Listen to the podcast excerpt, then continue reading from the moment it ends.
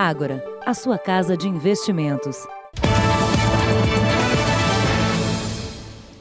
Olá, boa noite para você. A polícia do Rio de Janeiro apreendeu 200 quilos de maconha em uma comunidade da zona oeste da cidade. A droga estava num esconderijo, num esconderijo construído dentro de uma casa. Foi preciso usar força. Na parede do banheiro, uma passagem secreta protegida por uma chapa de ferro. Do outro lado, o cômodo onde a droga era armazenada. O espaço era refrigerado e equipado com cama, colchão e até frigobar. Os investigadores acreditam que o local também servia de esconderijo para os criminosos. Assim que os policiais chegaram, houve tiroteio, mas os suspeitos conseguiram fugir. Eles estão cada vez mais sofisticados, é, tentando impedir que a gente localize esses esconderijos. Mas, da mesma forma como eles estão sendo estratégicos, nós também estamos. A casa fica na Vila Aliança, comunidade dominada pelo tráfico de drogas. A região está entre as 10 mais violentas do estado e os tiroteios são constantes. Em 2019, 66 confrontos foram registrados. Esse ano já aconteceram seis. Um veículo blindado foi usado para levar o material encontrado na casa para a perícia. Além da droga, duas réplicas de pistola, munição e colete foram apreendidos. Veja agora outros destaques do dia. Chuva em Salvador tem raios e desabamento. Sudeste se prepara para a possibilidade de um ciclone. Mortes por coronavírus sobem para 18. Suspeitas no Brasil são descartadas. Um ano depois, água ainda sofre impacto do desastre de Brumadinho.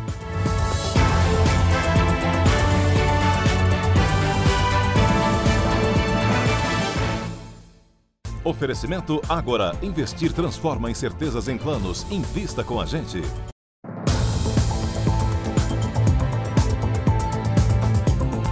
O Jornal da Record segue com um alerta. É o golpe do consórcio contemplado, que oferece cotas que já teriam sido sorteadas. É, parece um excelente negócio com vantagens atraentes, mas na verdade é uma armadilha. Desempregados, Francisco e Ivanis usaram todas as economias que tinham num consórcio para comprar um caminhão. Investiram quase 15 mil reais por uma carta de crédito que já teria sido sorteada para outro cliente e estaria sendo repassada. Francisco gravou a conversa com a vendedora. Quantos dias a gente vai conseguir receber o carro? De 7 a 12 dias, por conta do Natal eles usariam o dinheiro dos fretes que fariam com o caminhão para pagar as prestações. 89 parcelas de 950 reais. Mas no papel que eles assinaram, seriam 180 prestações de R$ 2.540 e em letras vermelhas um carimbo. Não comercializamos cotas contempladas. Era obrigatório fazer esse contrato porque era norma da empresa mas que a gente podia ficar tranquilo, sossegado, que o que ela estava falando para a gente, eles tinham ciência de tudo. O contrato foi assinado nessa empresa. Quando viram que nada do que foi prometido aconteceu, foram até lá falar com o gerente. Eles falaram que, na verdade, tinha que esperar por sorteio o lance, né? E que a vendedora agiu de má fé. Quando o casal pediu o cancelamento do consórcio, ouviu que não teria de volta os quase 15 mil reais pagos na assinatura do contrato. Mais de 12 mil eram taxas administrativas. É irregular e isso é um golpe. Varia o nome, né? Às vezes fala que é entrada, às vezes que é, fala que é um, um financiamento, uma forma de você pagar esse valor com a promessa de que, olha, 15 dias no máximo você está com o seu veículo. Cristiano é um dos cinco clientes dessa empresa que passaram pela mesma situação e entraram com ações na justiça para reaver o dinheiro. Só pega o contrato na mão quando você paga o valor de entrada lá. Então você não vê o contrato antes. Procuramos a empresa de consórcio, mas uma pessoa que se apresentou como gerente não quis gravar entrevista. Falou que iria resolver os problemas caso a caso. Cada caso é um caso. Depois do nosso contato, uma representante da empresa procurou Ivanise Francisco. Disse que tinha um cliente interessado em comprar as cotas do casal e assim iria devolver o dinheiro. A conversa também foi gravada. Eu queria saber se a senhora tem interesse de, de repassar a cota. Entendi, mas o que que ele paga? O valor que a senhora pagou. O dinheiro foi depositado na conta do casal poucas horas depois do contato da nossa reportagem. A Marinha emitiu um alerta para a possível formação de um ciclone em alto mar que pode atingir os estados do Rio de Janeiro e do Espírito Santo. Pedro Paulo Filho, boa noite. Quais os efeitos dessa possível tempestade marítima? Boa noite, Celso. Boa noite a todos. Olha, um deles é a formação de ondas de até 5 metros de altura. Aqui no Rio são esperados ventos de até 87 quilômetros por hora, o que vai deixar o mar agitado e também provocar chuva na cidade toda.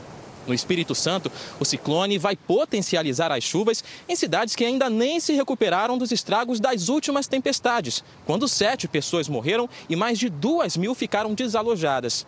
Confirmada a previsão, essa tempestade receberá o nome de Curumi, que significa menino em tupi-guarani. Do Rio de Janeiro, Pedro Paulo Filho. Obrigado, Pedro. Olha, e hoje um raio caiu próximo a um restaurante na região metropolitana de Salvador. É, o barulho foi muito forte, teve correria, mas ninguém ficou ferido.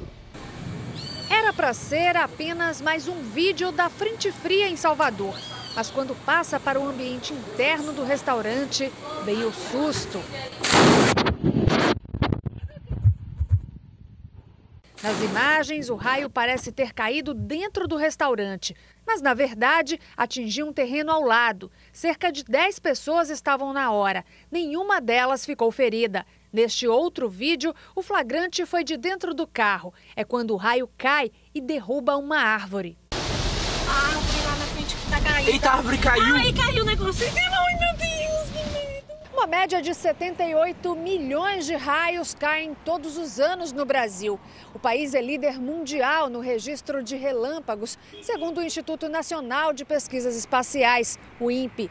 A maioria dessas descargas elétricas acontece durante o verão e são responsáveis pela morte de cerca de 300 pessoas por ano pode morrer na hora por uma desfibrilação. Então é, é, é como se o, o compasso do, do batimento cardíaco ele sofresse uma, uma alteração em milésimos de segundo. E a pessoa pode não resistir ou, se resistir, ficar com algum tipo de sequela. Parecia dentro do restaurante mesmo. Olha, e também lá em Salvador, um prédio de cinco andares desabou. Vamos ao vivo à capital baiana com o repórter Felipe Costa. Boa noite para você, Felipe. Felizmente, ninguém ferido, né? Oi, Adriana. Boa noite para você. Boa noite para quem assiste ao Jornal da Record. Olha, depois desse susto, felizmente ninguém ficou ferido. Os moradores já tinham sido retirados essa semana, inclusive, porque a Defesa Civil já tinha condenado esse imóvel. Com o solo úmido por causa da chuva, ele veio abaixo hoje. Outros dois prédios vizinhos que também estavam com a estrutura comprometida foram demolidos pela prefeitura. E a previsão é de mais chuva até o fim de semana. Só hoje foram cerca de 150 ocorrências por causa desse temporal. De Salvador, Felipe Costa. Obrigada, Felipe. Vamos falar agora da maior metrópole do país. São Paulo faz 466 anos no próximo sábado agora. E o Instituto Ibope pesquisou como anda a vida dos moradores da maior cidade do país. Se o paulistano pudesse dar uma nota de 0 a 10 para satisfação de morar aqui, olha, essa foi a nota média, 6,5. Para 31% dos entrevistados, a vida melhorou muito ou um pouco nos últimos 12 meses. Esse percentual é um pouco maior do que aqueles que consideram que a vida piorou. E 79% dos entrevistados disseram que têm orgulho de morar na cidade de São Paulo, são os apaixonados pela cidade. E na reportagem que a gente vai mostrar agora, você vai ver como é a cara do paulistano mais típico. É alguém que vive nesse esporte diário de correr contra o relógio, que acorda cedo, passa horas no trânsito, busca os filhos na escola, trabalha e ainda prepara o jantar. O paulistano é tudo isso e ainda é feminino. Na maior cidade do Brasil, existem 110 mulheres para cada 100 homens. E são mulheres adultas, que têm, em média, 36 anos de idade. Esse é o perfil do morador da capital paulista, segundo dados da Fundação SEAD. Hoje em dia é uma população mais madura e com tendência a um, com um processo importante de envelhecimento. É gente como Juliana, bancária, nasceu e cresceu em São Paulo. Todos os dias pega três horas de metrô e monotrilho para ir e voltar do trabalho e se alimenta da energia da cidade. Que aqui é o que me motiva, é o que é o gás que me dá para fazer todos os dias o que eu tenho que fazer. É mãe, profissional, mulher, sempre multitarefas, como a chará dela. Paulistana, também de 36 anos, Juliana mora no extremo leste de São Paulo. Empreendedora, aqui ela toca a empresa de contabilidade, cria os filhos, organiza um projeto cultural e ainda ajuda a comunidade carente. São Paulo, para mim, se resume a oportunidades. Eu acho que as oportunidades da gente viver bem, do jeito que a gente precisa. Nesses 466 anos da capital paulista, as Julianas representam uma cidade que trabalha duro, sem perder a graça e a coragem. O banqueiro que gerenciava as contas de Isabel dos Santos, a filha do ex-presidente de Angola, que é a mulher mais rica da África, foi encontrado morto. Fontes policiais indicam que Nuno Ribeiro da Cunha cometeu suicídio. O banqueiro é um dos principais nomes investigados no caso que ficou conhecido como Luanda Leaks. O banqueiro era um dos quatro portugueses acusados formalmente pelo Ministério Público de Angola por crimes de lavagem de dinheiro atribuídos a Isabel dos Santos. Autoridades e sobreviventes se encontraram hoje em Jerusalém para discutir e relembrar os 75 anos do Holocausto. O presidente francês Emmanuel Macron, o russo Vladimir Putin e o vice-presidente americano Mike Pence estavam entre os convidados. A presença de tantos líderes mundiais aqui em Jerusalém demonstra a preocupação com o crescimento alarmante do antissemitismo. Hoje, por exemplo, a polícia alemã desarticulou o maior grupo neonazista do país.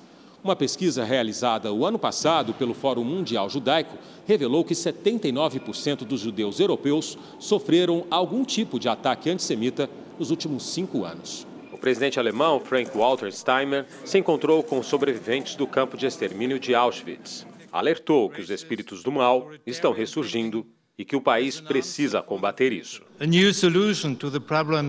Durante a ocupação da Alemanha à Polônia, mais de um milhão de pessoas morreram no campo de Auschwitz. Vera Kriegel sobreviveu. Ninguém quer aprender com o passado, mas eu vivi para contar a história, afirma. O presidente Bolsonaro viajou para a Índia. Mas antes de embarcar, disse que estuda recriar o Ministério da Segurança Pública, tirando atribuições do Ministério da Justiça de Sérgio Moro. O presidente seguiu para a base aérea de Brasília pouco antes das 8 da manhã. O avião vai fazer escalas em Luanda e Nairobi, as duas cidades na África, antes da chegada a Nova Delhi, na Índia. Na saída do Alvorada, Bolsonaro falou sobre a expectativa para a viagem. Um grande interesse nosso é que eles usem mais etanol no combustível deles. Que daí, entre a lei da oferta e da procura, eles produzem menos açúcar, tá ok? E ajuda a equilibrar o mercado. Bolsonaro também falou sobre o pedido feito pelos secretários de Segurança Pública dos estados para que o governo federal recrie o Ministério da Segurança Pública. Isso é estudado, é estudado com o Moro, lógico que o Moro deve ser contra, né? Mas é estudado com os demais ministros. Se for criado, daí ele fica na justiça. Era o que era inicialmente, tanto é que quando ele foi convidado, não existia ainda essa, essa modulação né, de fundir com o Ministério da Segurança. A recriação do Ministério da Segurança Pública é apoiada pelo presidente da Câmara, Rodrigo Maia. O fim do Ministério da Segurança Pública é, no início do governo Bolsonaro, acho que foi um erro para o próprio governo. A decisão de recriar o Ministério é uma, uma sinalização de priorização do tema da segurança pública, que de fato precisa de uma política é, focada, concentrada no tema. O ministro Sérgio Moro não quis comentar. Sobre o decreto que vai autorizar a contratação de 7 mil militares da reserva para reforçarem o atendimento nas agências do INSS, Bolsonaro disse que vai depender de um ajuste com o Tribunal de Contas da União. A previsão é que esses militares sejam treinados em fevereiro e março e já comecem a trabalhar em abril. A seguir, saiba quais leis contra o crime ficaram mais duras a partir de agora. E na nossa série especial, um ano depois da tragédia de Brumadinho, o rio atingido pela lama não tem vida em vários trechos.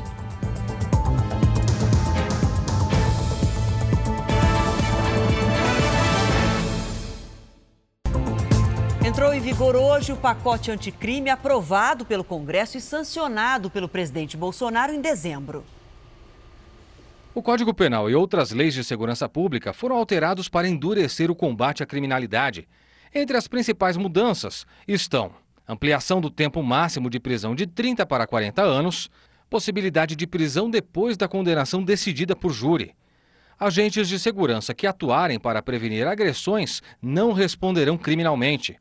Condenados por crime hediondo perdem o benefício da saída temporária em datas comemorativas. Os acordos de delação premiada ganham novas regras, como o direito do réu delatado a apresentar defesa depois do delator.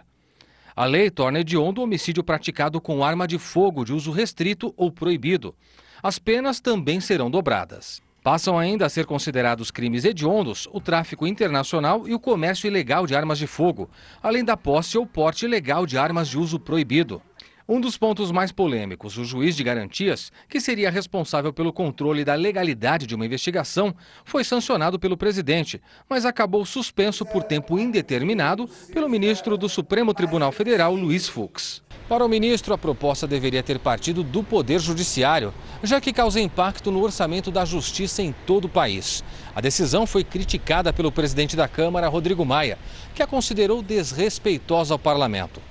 Ela deverá passar pelos 11 ministros do STF, mas ainda não tem data para ser julgada. O Fórum Econômico Mundial em Davos, na Suíça, o ministro da Economia, Paulo Guedes, afirmou que o governo pretende criar um imposto que tributaria bebidas alcoólicas, cigarros e produtos com açúcar, como refrigerantes e chocolates. A ideia é desestimular o consumo de produtos que fazem mal à saúde. E falando em impostos, a arrecadação do governo federal fechou 2019 com o melhor resultado em cinco anos. Esse número aqui é a soma de todos os impostos federais pagos no ano passado, 1 trilhão 537 bilhões de reais. Em comparação com 2018, o crescimento foi de 1,69% acima da inflação. E você vai ver a seguir, sobe para 18 o número de mortos com um novo vírus que assusta o planeta. Na série especial Doenças, Abandono e Falência. O que aconteceu com quem vivia perto da tragédia em Brumadinho?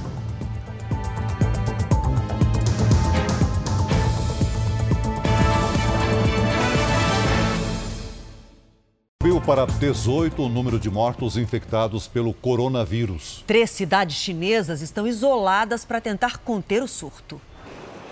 Os voos e as viagens de trem foram cancelados por tempo indeterminado nas cidades de Wuhan, origem do surto, e nas vizinhas Huanggang e Yezhou, que ficam no sudeste do país. Em feiras e mercados, as prateleiras vazias e as sacolas cheias mostravam a preocupação dos moradores em estocar alimentos. Em um esforço sem precedentes para impedir a epidemia, até as comemorações do Ano Novo Chinês foram canceladas em Pequim.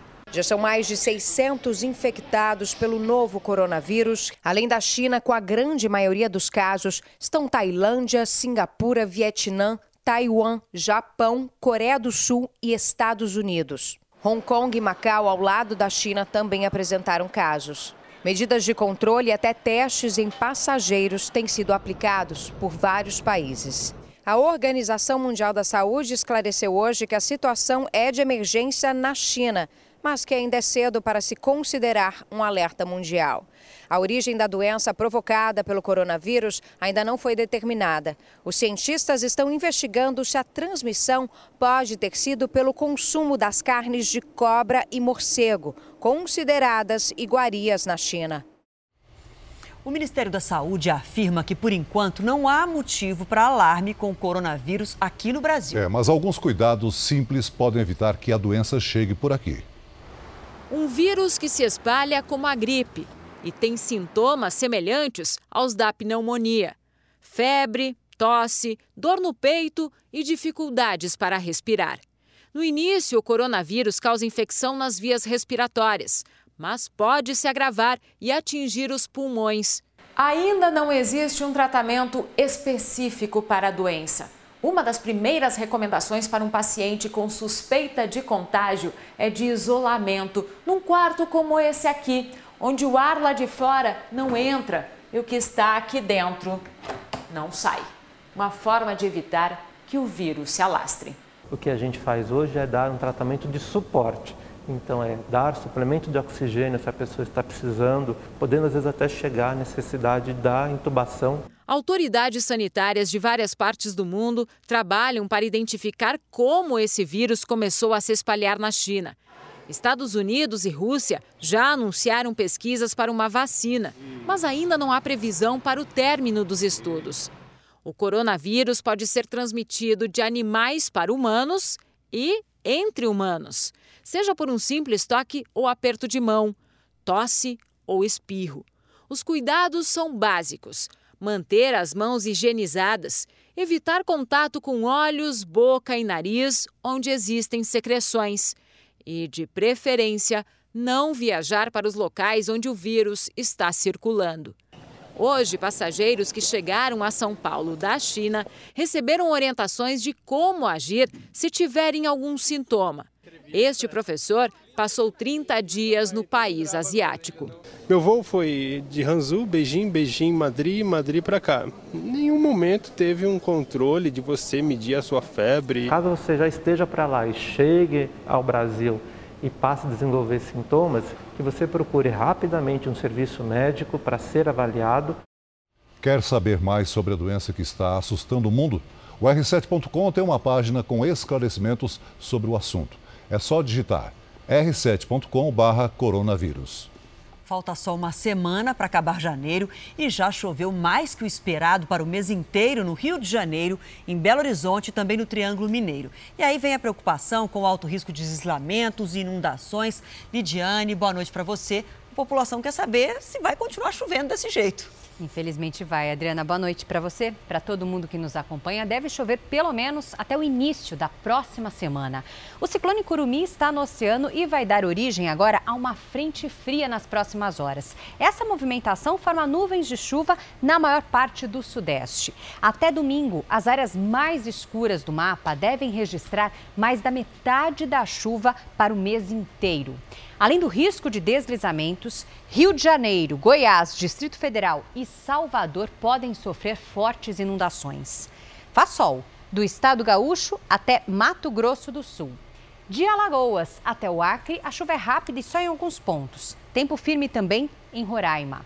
Em Porto Velho e em São Luís, máxima de 29 graus. Em Campo Grande, 32, 28 em Palmas e até 27 em Florianópolis. Preocupação com a chuvarada também em Vitória, não é isso, Lidiane? E é de lá que vem o nosso tempo delivery de hoje. É o Samir Leonel que pergunta se vai continuar molhado lá também. Vai, viu, Samir? Diminui só na próxima semana e muito cuidado por aí. O risco de deslizamentos é alto. Amanhã faz 25 graus. A gente aproveita para ver como é que vai ficar o tempo também em São Paulo, onde o sol vai aparecer um pouco e esquentar até 27 graus. Eu volto amanhã. Então, no aniversário de São Paulo não tem garoa. É. é amanhã. Tempo firme, até amanhã. O Rio de Janeiro começou a usar carvão ativado na estação de tratamento de água de Guandu, na Baixada Fluminense. O local é responsável pelo abastecimento de 9 milhões de pessoas. O processo é uma tentativa de melhorar a qualidade da água que vem chegando às torneiras com cheiro e gosto ruins. A mancha preta é a aposta de ter água limpa no Rio de Janeiro. Falta de consideração com a população. A crise obrigou a empresa a mudar a estratégia. A partir de agora, o carvão ativado fará parte do processo de tratamento e será utilizado toda vez que for detectado cheiro, sabor ou coloração na água distribuída pela companhia. A promessa é que em sete dias o abastecimento de 9 milhões de pessoas volte ao normal. Hoje, o governador Wilson Witzel reconheceu que não há saneamento básico em muitas cidades e que falta dinheiro para novos investimentos. A solução será fazer concessões à iniciativa privada para realizar essas obras. O leilão da companhia está previsto para o ano que vem. Durante a visita à estação, Witzel defendeu a qualidade da água fornecida pela empresa e descartou descontos na conta dos consumidores. A empresa só pode tomar uma decisão dessa se fosse verificado que ela diretamente foi responsável por algum fato que pudesse ter causado é, a impossibilidade de consumo da água. Mas a água nunca esteve impossibilitada, impossibilitada de ser consumida. A população não confia no que sai da torneira. A água de casa não dá para beber. Tem gosto de terra, cheiro de terra até para escovar dente. Não tem condições. O rio Paraupeba, atingido pela lama da barragem da Vale, está na UTI. Um ano após a tragédia, as análises da água feitas por pesquisadores do SOS Mata Atlântica revelam um resultado alarmante. A contaminação por ferro, manganês, cobre e cromo. Toda a população que vive na extensão do rio está sendo prejudicada. Veja agora na série de reportagens especiais.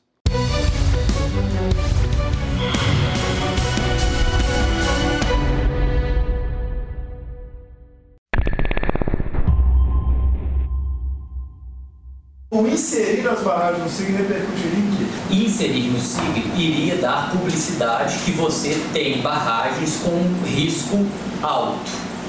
Isso. E você acredita que essas, é, essas informações não foram inseridas no SIG em função dessa publicidade? Não, não posso afirmar isso.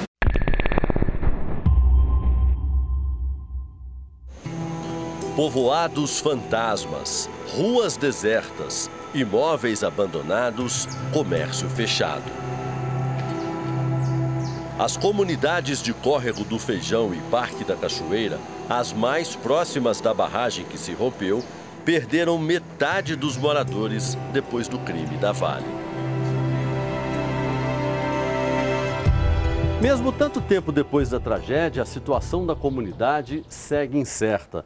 Alguns moradores que saíram às pressas só com a roupa do corpo nunca mais voltaram. Foi o que aconteceu, por exemplo, com o dono desta casa. A lama passou ao lado e danificou a estrutura do imóvel. A comunidade passou a enfrentar um dilema. O que é mais difícil? Recomeçar a vida num lugar diferente, estranho, ou tentar sobreviver na Vila Fantasma, cercado pela dor do passado? Cada vez mais isolada, Dona Nauzinha, 84 anos, não sabe até quando vai ficar no sítio que sonhou passar o resto da vida. Menina que mora aqui vai vender, a que mora lá vai vender. Como é que eu fico aqui só, eu dessa idade que eu estou? Um ano depois, os moradores ainda recebem água mineral fornecida pela Vale por ordem da Justiça. A distribuição é feita uma vez por semana. Cada família tem direito a cinco fardos como este aqui. É que com a lama da barragem vieram metais pesados como ferro, manganês, cromo e cobre. Um estudo divulgado hoje pelo SOS Mata Atlântica mostra que o rio Paraupeba, que corta a região, não tem água própria para uso humano em nenhum dos 2 mil quilômetros de extensão de leito. O ano passado nós vimos um rio morto. Esse ano está lá na UTI, mas não está tratando. Se não tratar, a mesma coisa que você, se tiver na UTI ninguém tratar você mesmo monitorando, você vai morrer. Pior, em 11 pontos analisados, os rejeitos na água não permitem sequer a presença de vida aquática. A contaminação de outros córregos e poços artesianos é inevitável. A Vale é a causadora do problema. A Vale tem que se responsabilizar por isso. Na casa de Nayara e de muitas outras famílias, antes havia água limpa na cisterna. Agora. Ó. A água já amarelada, né? Isso. E essa marca o quê? É, é a marca da água. Isso aqui tudo. A contaminação também dobrou o trabalho da dona de casa. Você limpou faz quanto tempo? Tô limpando, olha lá. Uhum. Limpei de manhã, olha lá a cor da água. Vendo? E fez disparar os atendimentos no postinho de saúde. Problema respiratório, é sinusite, é muita gente fica tossindo, é alergia, nariz vermelho, entupido. pernilongo aumentou demais, a, a pele picada e vai dando ferida. Sara foi uma das pacientes. Com alergias, corpo todo empolado, febre, coceira, vermelhidão. A vida inteira, a comerciante apenas atravessava a rua para trabalhar. Mas sem freguês, a papelaria não resistiu. Estou fechando, estou encerrando minha atividade. Era minha vida. Entrei lá com o processo de indenização que a Vale, não me dá retorno nenhum. Estou até hoje aí sem nenhum recurso.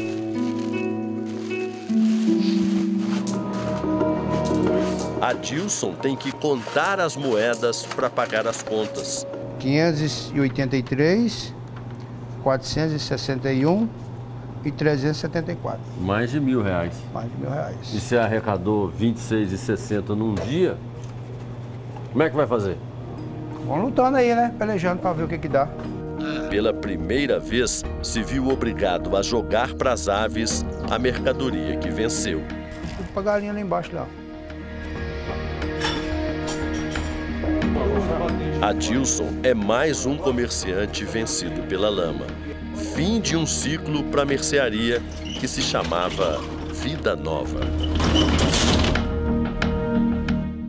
E um programa especial mostra o drama de quem perdeu os pais no rompimento da barragem de Brumadinho. É hoje, logo após o Rico e Lázaro. O Jornal da Record termina aqui. A edição de hoje na íntegra e também a nossa versão em podcast estão no Play Plus e em todas as nossas plataformas digitais. E à meia-noite e meia tem mais Jornal da Record com o Sérgio Aguiar. Fique agora com a novela Amor Sem Igual. A gente volta a se encontrar amanhã aqui no JR. Até lá. Boa noite e até amanhã.